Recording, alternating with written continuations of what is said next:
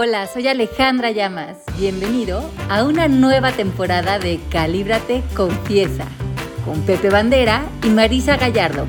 ¡Comenzamos!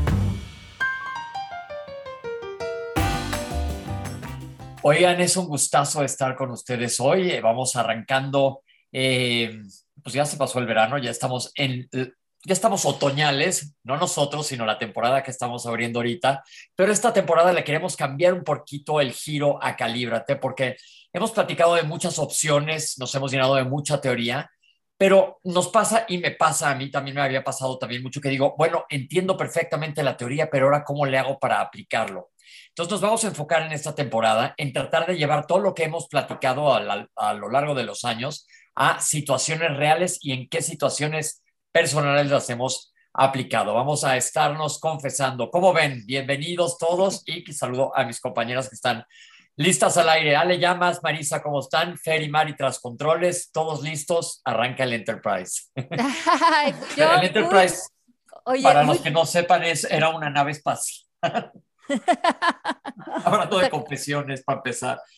Pero bueno, en la nave de las confesiones, el confesionario.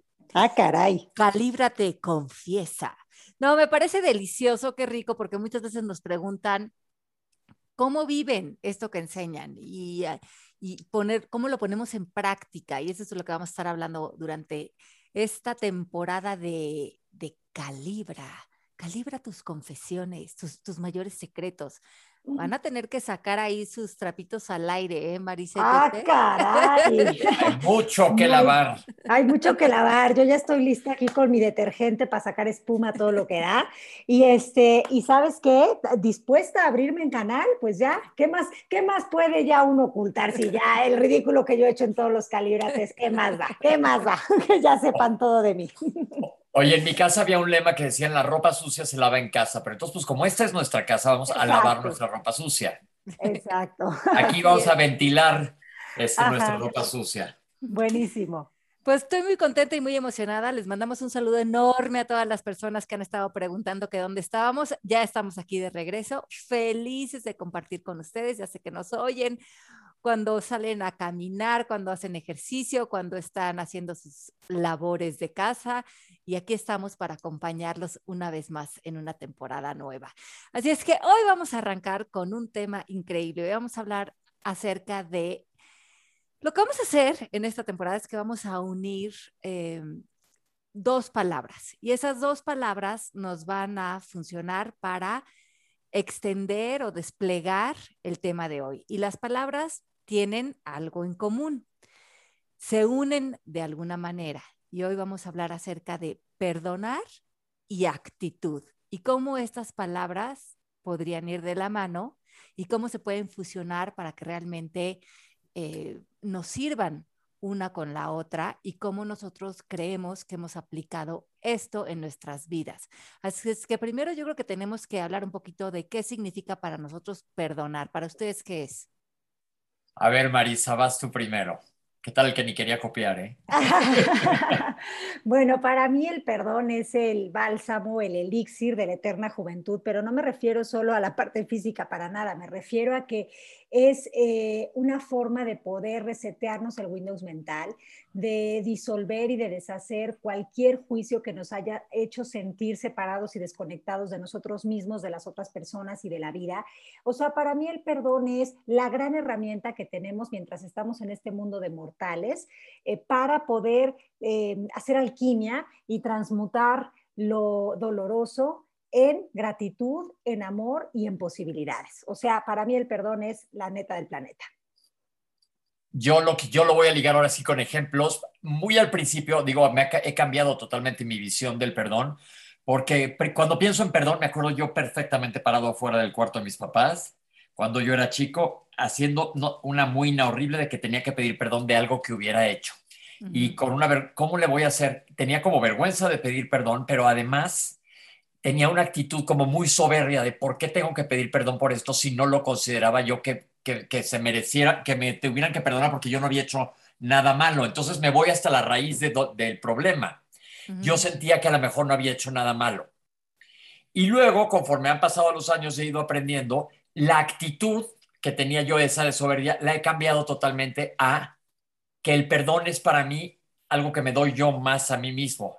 En vez de estar furioso, ardido, enojado con la otra persona y no perdonarlo, me di cuenta a través de estos años con ustedes que a la hora que perdonas, pues se libera, se, como que se esfuma, así como de Harry Potter, todo lo que traía atorado. Tengo un ejemplo muy claro. Yo tenía una super amiga que era mi cuatazaza del alma. Nos reventábamos bien y bonito como se reventaba uno en aquel entonces, porque ahora ya nada más quiero ir a la tele con una cobija y, ver algo. Pero nos la pasamos increíble durante miles de años. Y una vez ella se enojó conmigo y nunca supe bien por qué. La verdad, nunca, hasta la fecha hoy, no te puedo decir exactamente por qué fue. Pero supe que me odió, me odió y va, todo el mundo le dijo pestes mías. Y yo dije, ¿sabes qué? Pues yo también la voy a odiar. Sin, sin ni siquiera decretarlo, pero como que me subí al tren de alucinarla nada más porque sabía que me alucinaba. Y la verdad, si buscaba yo carroña de donde agarrarme para acá, es que oía una historia horrible de ella. Decía yo, qué bueno, qué bueno, qué bueno. Y luego un día, pasaron de veras como ocho o nueve años, hace como seis años, nos tocó sentados por casualidad, no nos habíamos visto en una comida. Y ahí empezamos a platicar y de la nada dije, ¿sabes qué? Ya suelta el drama. No hubo ni que pedir perdón ni nada, sino suelta la actitud que traía. Y en lo, menos de lo que les acabo de contar esta historia, se borró toda la historia de malvibres que de una sombra que traía encima. Eso me encanta, porque entonces estás viendo cómo se unen la actitud, que para mí es una voluntad, es la voluntad de aparecer frente a algo de determinada manera que tú estás eligiendo.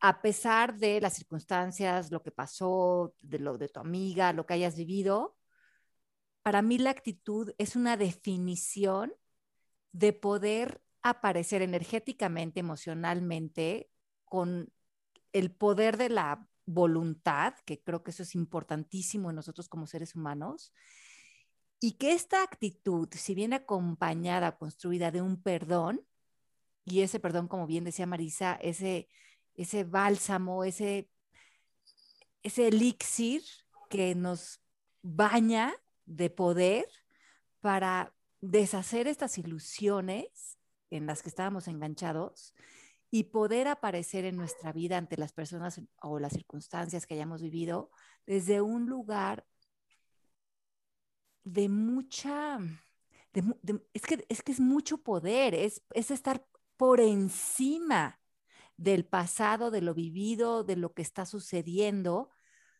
es despegarnos, como tú decías, en el cohete y vernos en, un orden más allá de lo que había percibido.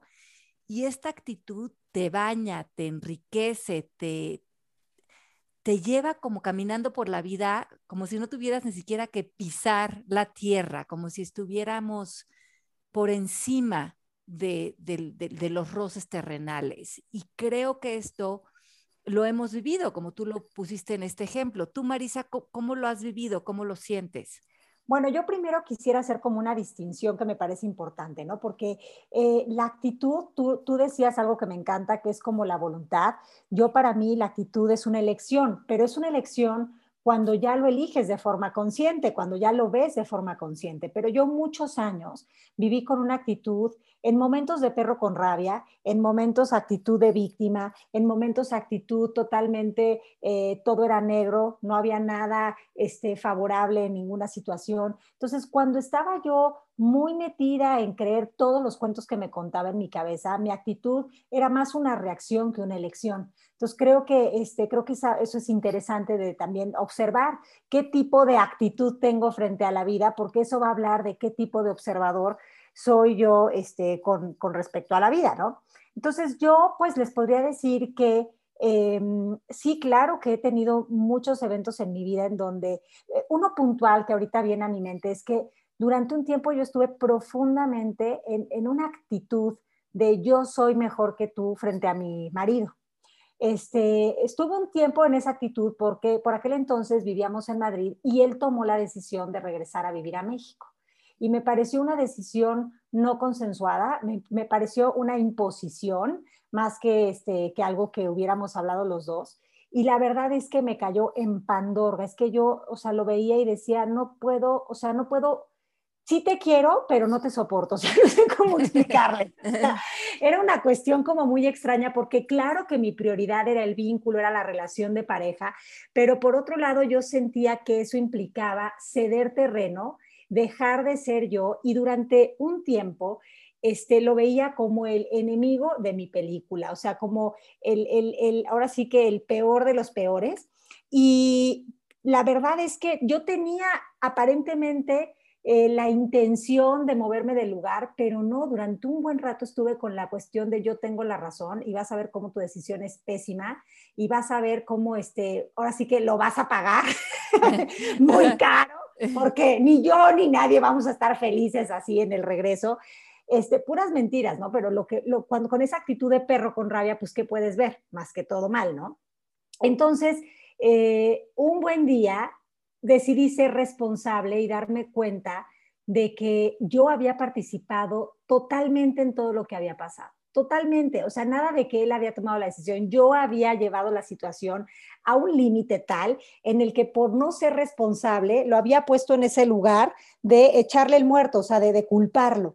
Y un buen día elegí, y entonces sí puedo decir que tomé una actitud diferente y entonces me disculpé primero un poco, la verdad que este, no muy honesto, tengo que confesar, pero como yo eh, eh, en aquel entonces estaba muy interesada en todas las lecturas que tenían que ver con la introspección, la cuestión, yo tenía como esta idea de que el perdón es algo que se podía empezar a fingir incluso si no lo sentías, y así lo hice y así lo practiqué. Y fue liberador, porque entonces empecé a verlo desde un lugar distinto. Eh, lo amé mucho más porque dije, mi chulo, si él supiera todo lo que yo he pensado de él.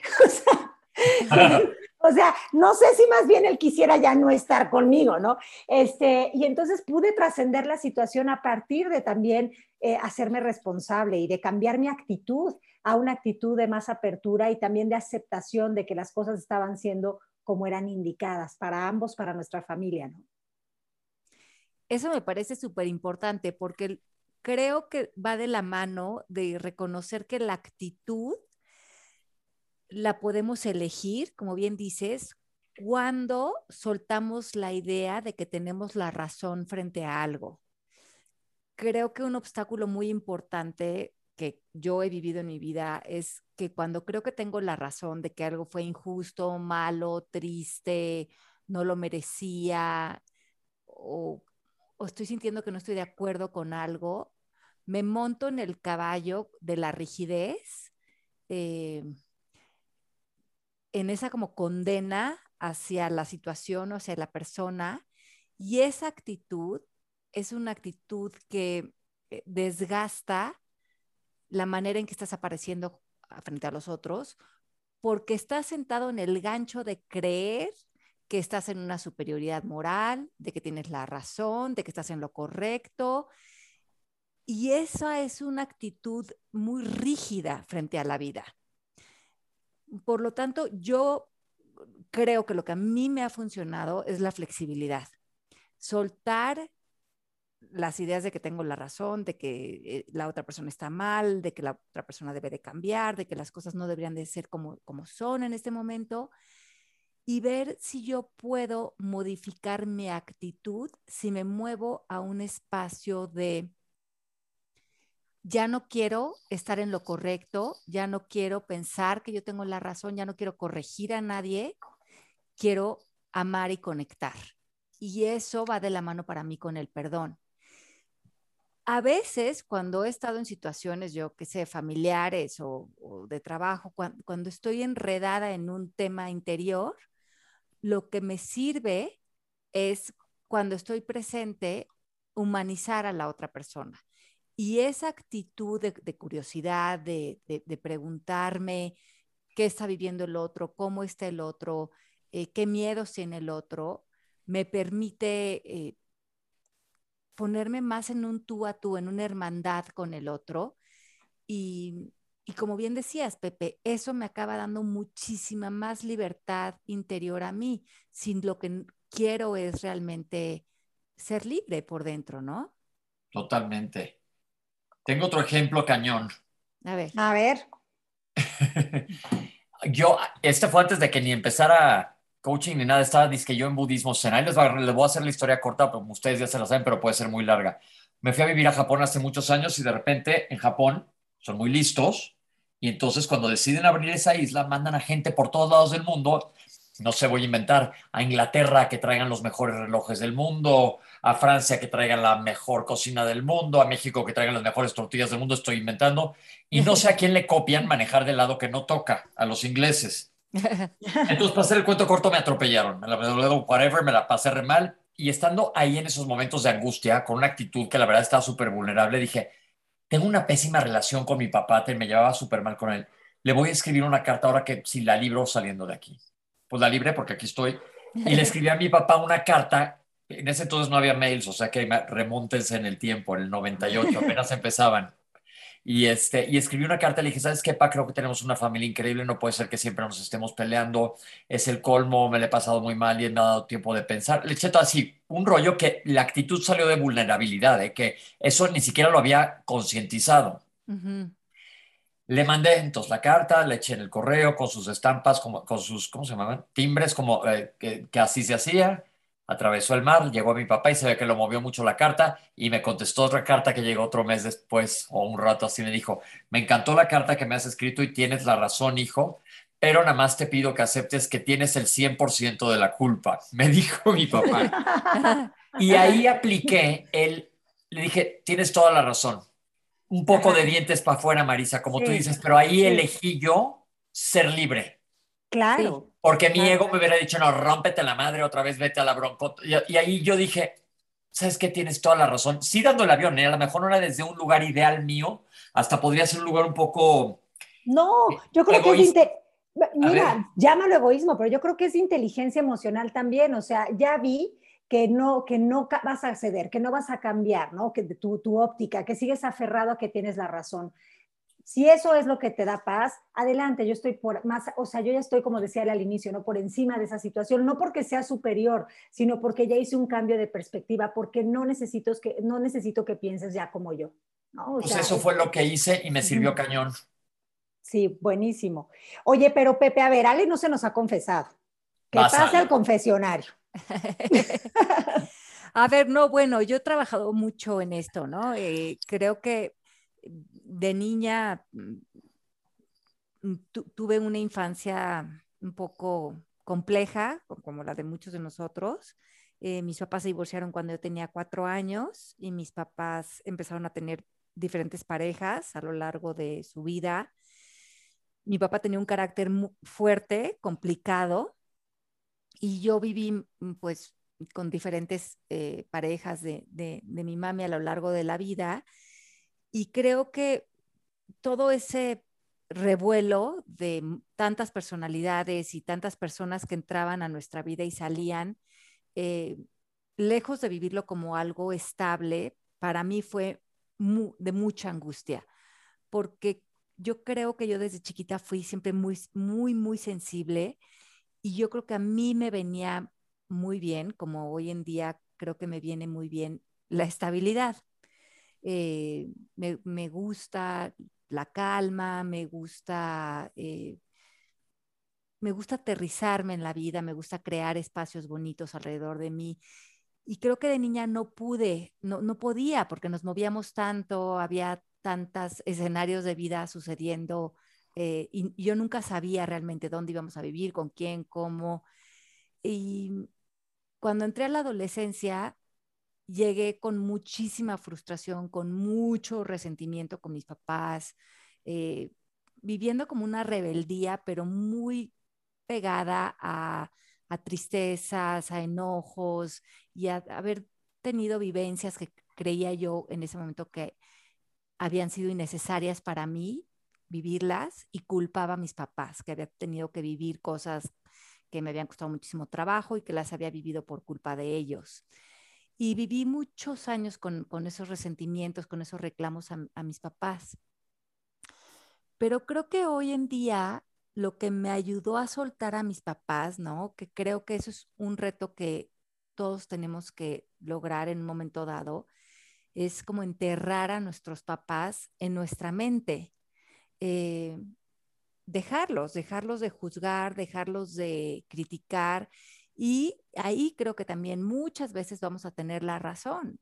Eh, de, de, cuestiones, de cosas que vivimos o de cosas que fueron dolorosas para nosotros como niños, pero mi actitud hoy en día o mi actitud que me liberó de esos reclamos y de estar ahí eh, justificando las cosas que no me salían, eh, que por culpa de mis papás o por culpa de lo que viví, ya me parecía muy aburrido. Y un día decidí que yo era la persona que era gracias a todo lo que había vivido con ellos. Ajá. Totalmente. O sea que, pero, pero verdaderamente, o sea, lo sentía dentro de mí. Todo el, el, poder que siento, la creatividad, hasta la rebeldía que tuve, hasta el enojo con el que viví, me hizo producir muchos resultados y tomar decisiones muy importantes en mi vida, que me han llevado a ser la persona que soy hoy y hoy vivo con muchísima paz, eh, gracias a Dios, que he trabajado con ella, pero eh, el día que mi actitud se movió en realmente reconocer que cada palabra, cada escenografía, cada persona que entró a mi vida, eh, todas las parejas que entraron de mis papás en mi vida, sus hijos, las vivencias, todo me fue mostrando lo, poderosa que yo era, la capacidad de adaptarme que tenía y me abrió también a conocer a muchísimas eh, personalidades. Y creo que eso hizo mi vida de muchísimos colores. Y, ahí conocí el, perdón real ante, ante ya no querer manosear el pasado y decir cada cosa fue la puntada de un tejido de lo que soy hoy en día. Y eso me ha liberado y por fin liberé a mis papás. Ay, qué rico. Porque los arrastré durante años y, y hoy puedo, con, frente a mi mamá, mi papá murió hace muchos años, pero ya tener una relación donde puedo poner límites o puedo tener una actitud que a mí me deje en un lugar de paz y ya no quiero que ella ni cambie, ni que mi papá hubiera sido diferente. Y eso creo que es, como bien dices, Pepe, el gran regalo, que yo durante años podría haber tomado otra actitud que me hubiera llevado a tener completamente otra vida. Y que cuando me cayó el 20 de que todo eso lo podía volver a mi favor, me ha llevado a tener la vida que hoy tengo. Y ver cómo eso me estaba sumando, no me estaba restando. Y ahí está el gran secreto, ¿no? En empezar a ver lo que hemos vivido hasta el día de hoy como una oportunidad para autoconocernos y también para eh, darnos cuenta que dentro de nosotros están las herramientas para poder transformar lo que un día pareció como algo difícil en, oportunidad. ¿no? Ese, es el derecho que tenemos todos nosotros y el, y el camino que hemos recorrido hasta el día de hoy ha sido el indicado para romper paradigmas mentales, para trabajar la aceptación y para eh, regresar al amor. Sí, Yo también me encanta eso que dices que, Ale, de, que te diste cuenta que todos eran, eh, ahora sí que, que puntos en, el, en la sutura de tu vida. Ajá. Y, y, me resuenan con cosas que yo también creo que si no hubiera pasado por ciertas adversidades, y la verdad en general tengo que dar gracias a la vida que no la pasé tan mal, sí varias cosas, pero todo mundo hemos pasado por cosas muy buenas y muy malas, pero somos producto de eso. Y la verdad sí estoy contento con el producto, es porque he podido soltar esos, e, ese pasado. Sí, sí, sí, que, que todos vamos a tener adversidades y cuestiones y retos, pero cómo nos sacudimos de eso es lo importante.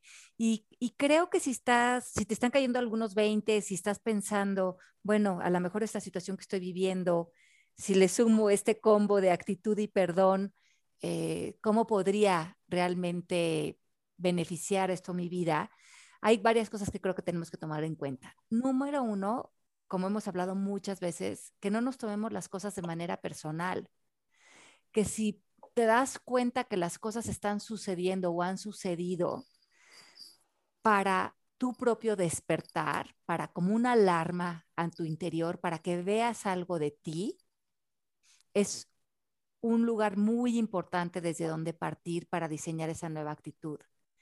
También creo que es muy importante ver más allá de lo aparente, no, a, no partir de lo que te dicen tus cinco sentidos, sino ver más allá de, de lo que te están comprobando tus creencias o tus pensamientos. Ver las posibilidades que existen en cada situación en vez de ver lo que crees que está pasando.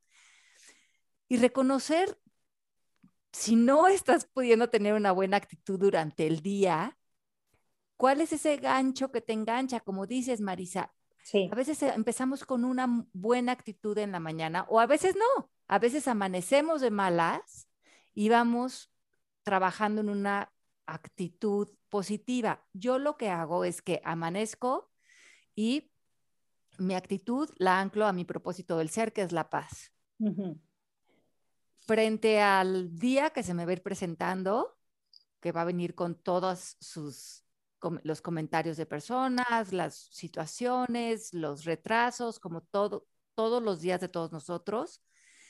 No me tomo las cosas de manera personal, cedo el paso. O sea, si algo no está sucediendo como esperaba o alguien está de malas, yo me echo para atrás, me hago un paso para atrás y cedo el paso. Eso es algo que hago hasta decidir de qué manera me quiero relacionar con eso, veo más allá de lo aparente, abro posibilidades que aparentemente no ven mis cinco sentidos. Si me engancho, reconozco qué estoy pensando, qué estoy creyendo en ese momento que me está enganchando, para ir deshaciendo lo que me puede llevar a construir una actitud que no me sirve. También estoy muy presente de no victimizarme, de no quejarme y de no entrar en una rutina de un lenguaje eh, que, como que menosprecie la vida.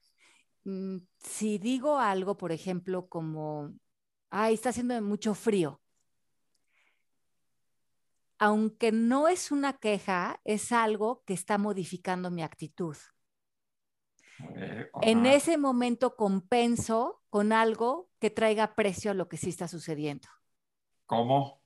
Como... A ver, la del frío, porque yo la uso mucho. Como ahí está haciendo mucho frío, pienso, ay, pero está divino el día, o ve qué bonito está el cielo. Ah, Rápidamente muevo mi atención a algo que sume. Compensa, sí. Ajá, compenso muchísimo eh, eh, todos los días. y me estoy fijando si mi mente se está queriendo ir, ni siquiera una queja, pero ya a ver algo con lo que no estoy de acuerdo que está apareciendo frente a mí y rápidamente lo cancelo por algo que lo compensa, que, que me mueva al aprecio en mi actitud. Esos son tips que yo uso todos los días. Yo también, yo me identifico muchísimo con usar el poder de mi atención en lo que me nutre, en lo que me aporta, en lo que me hace sentir que florezco y que me siento viva. Entonces, uso mi atención para eh, enfocarme en eso y además me lleva a la presencia. Entonces, cuando estoy en la presencia, pues es donde se despierta la conciencia, ¿no? Y ahí, este, ahí ya no hay juicio como tal, sino que simplemente estoy en un estado o de gratitud o de contemplación y este, me funciona mucho hacer eso, porque claro que como humana tengo preferencias, me gustaría que el día fuera de tal forma, que las cosas ocurrieran de tal forma, pero también estoy muy comprometida a rendirme desde este espacio de confianza al, a lo que unos llaman universo, Dios, luz, cosmos o fuente, ¿no? Entonces, como que em, eso me permite sentirme en un espacio de eh, confianza y de saberme sostenida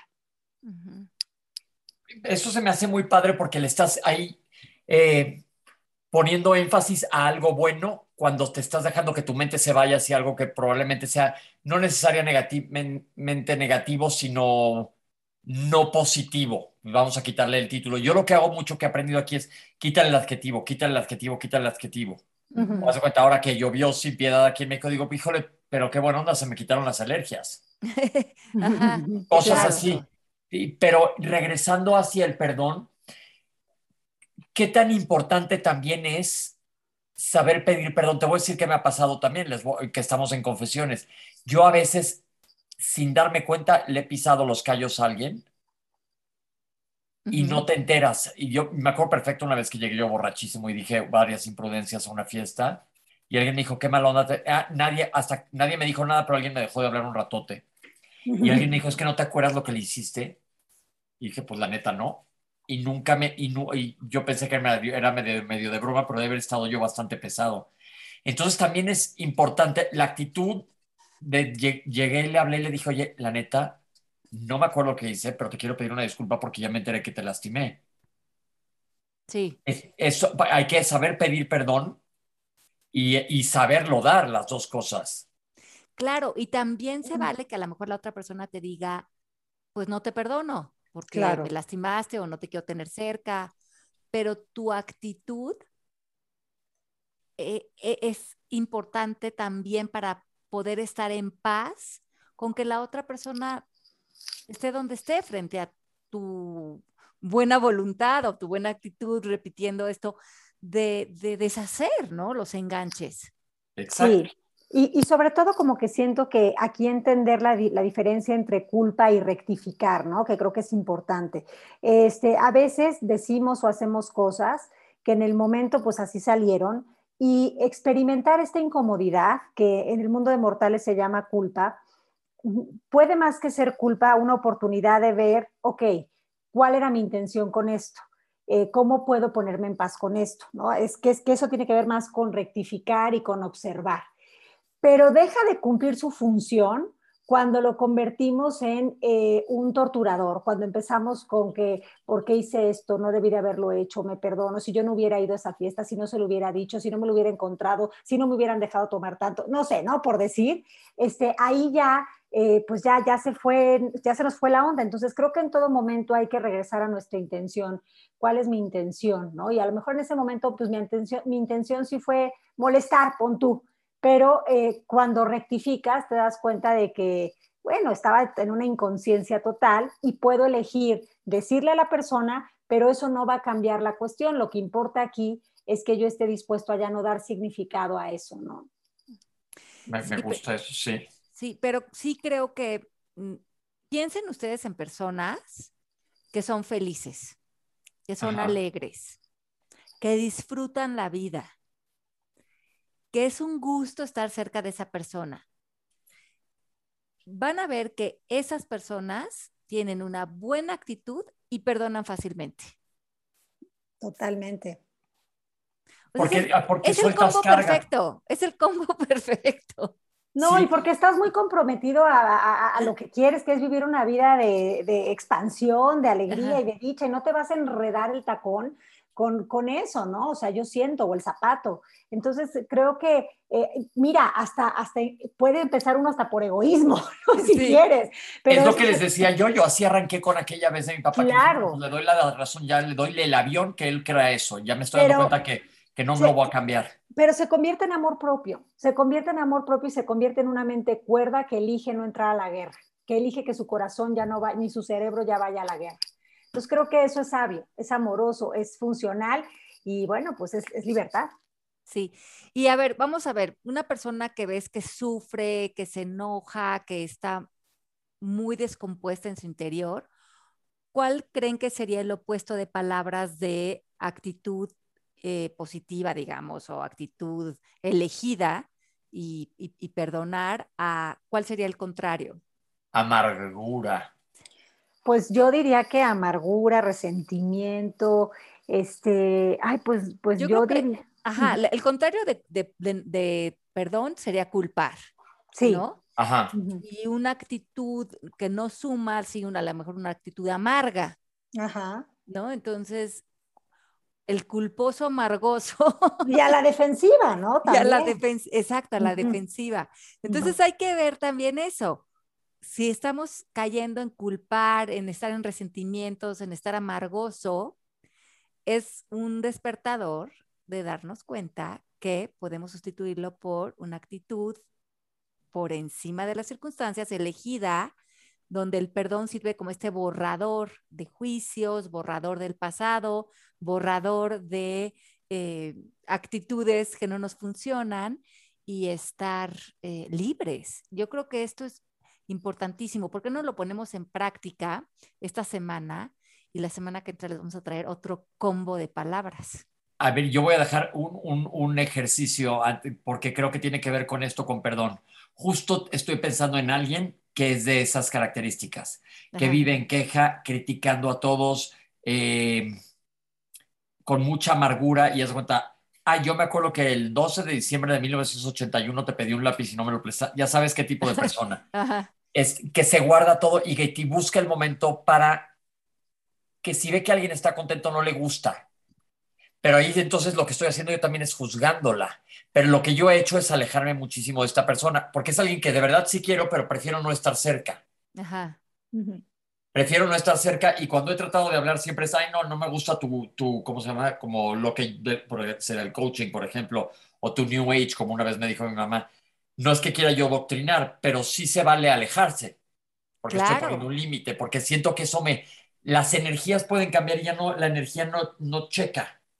Claro. Por supuesto que es importantísimo poner límites, pero con un corazón en paz, no desde yo estoy bien y tú estás mal, sino yo estoy eligiendo diseñar mi vida y diseñarla desde un lugar de bienestar, de alegría, de felicidad. Y si tú no te vas a sumar a este ride, no hay bronca, pero aquí vamos en un, en un lugar de estar en bienestar.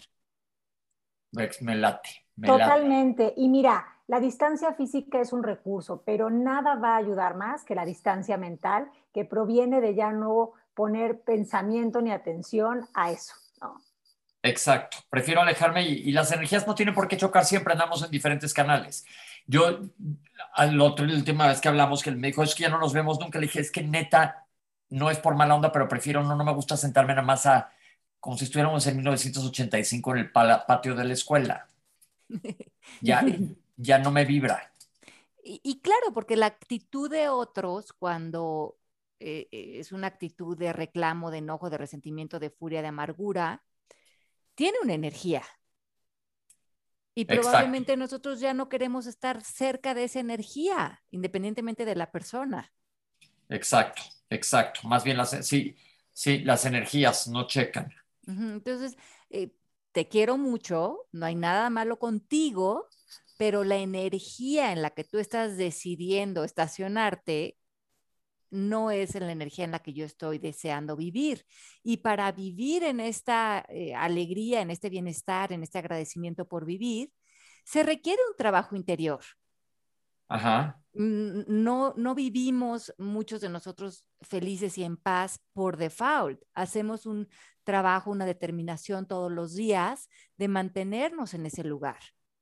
Entonces no hay por qué permitir que otras personas eh, vengan con sus enojos y sus resentimientos y sus reclamos. A, eh, o sea, no, no hay que permitirse el bote de basura de nadie. Exacto. Podemos, nosotros podemos y debemos poner límites para que las personas cuando quieran aparecer frente a nosotros sepan qué se requiere para nosotros eh, para que una relación se establezca y sea bonita, porque podemos así diseñar nuestras relaciones. Genial, pues me gustó esto del juego de palabras. Eso. y el confesionario. Bueno, pues ahora sí que confiénsense también ustedes en nuestras redes, ahí pónganos qué se abrió para ustedes y a ver si en un reto en el que estén, en una circunstancia, en una situación, si llevaron el perdón, que el borrador, el bálsamo y una buena actitud a la situación, si la situación se transformó. Cuéntenos. Genial. Pues ya estuvo. Les mandamos muchos besos y nos escuchamos la próxima semana aquí en Calíbrate, confiesa. Besos tronados. Oye, Marisa, ¿y no vas a cantar? No, ya con la confesión, ¿no? Yo creo. No, no, Seguro nos van a pedir el canto, ¿eh? Bueno, pues tengo que pensarle, no tengo ahorita canción para esto, pero este, pero bueno, yo creo que entonces vamos en las próximas a arrancar con canciones en base al tema anterior. Va a ser. Claro, porque aparte el de perdón ya canté en el pasado, calíbrate. La de perdona si te hago llorar. Y una de Luis Miguel, o sea que ya tendría que buscarle yo mucho. Este, pero bueno, está esta de Please Forgive Me. ¿Cómo era la de inglés? Este, Brian Adams, ¿cuál era? ahí la dejamos con buena actitud. Les mandamos un beso a todos y mil gracias por escucharnos. un besote grandísimo. Nos escuchamos la próxima semana. Chao, chao. Chao. Bye. Esto fue Calíbrate, confiesa. Nos escuchamos puntualmente la próxima semana para un nuevo episodio.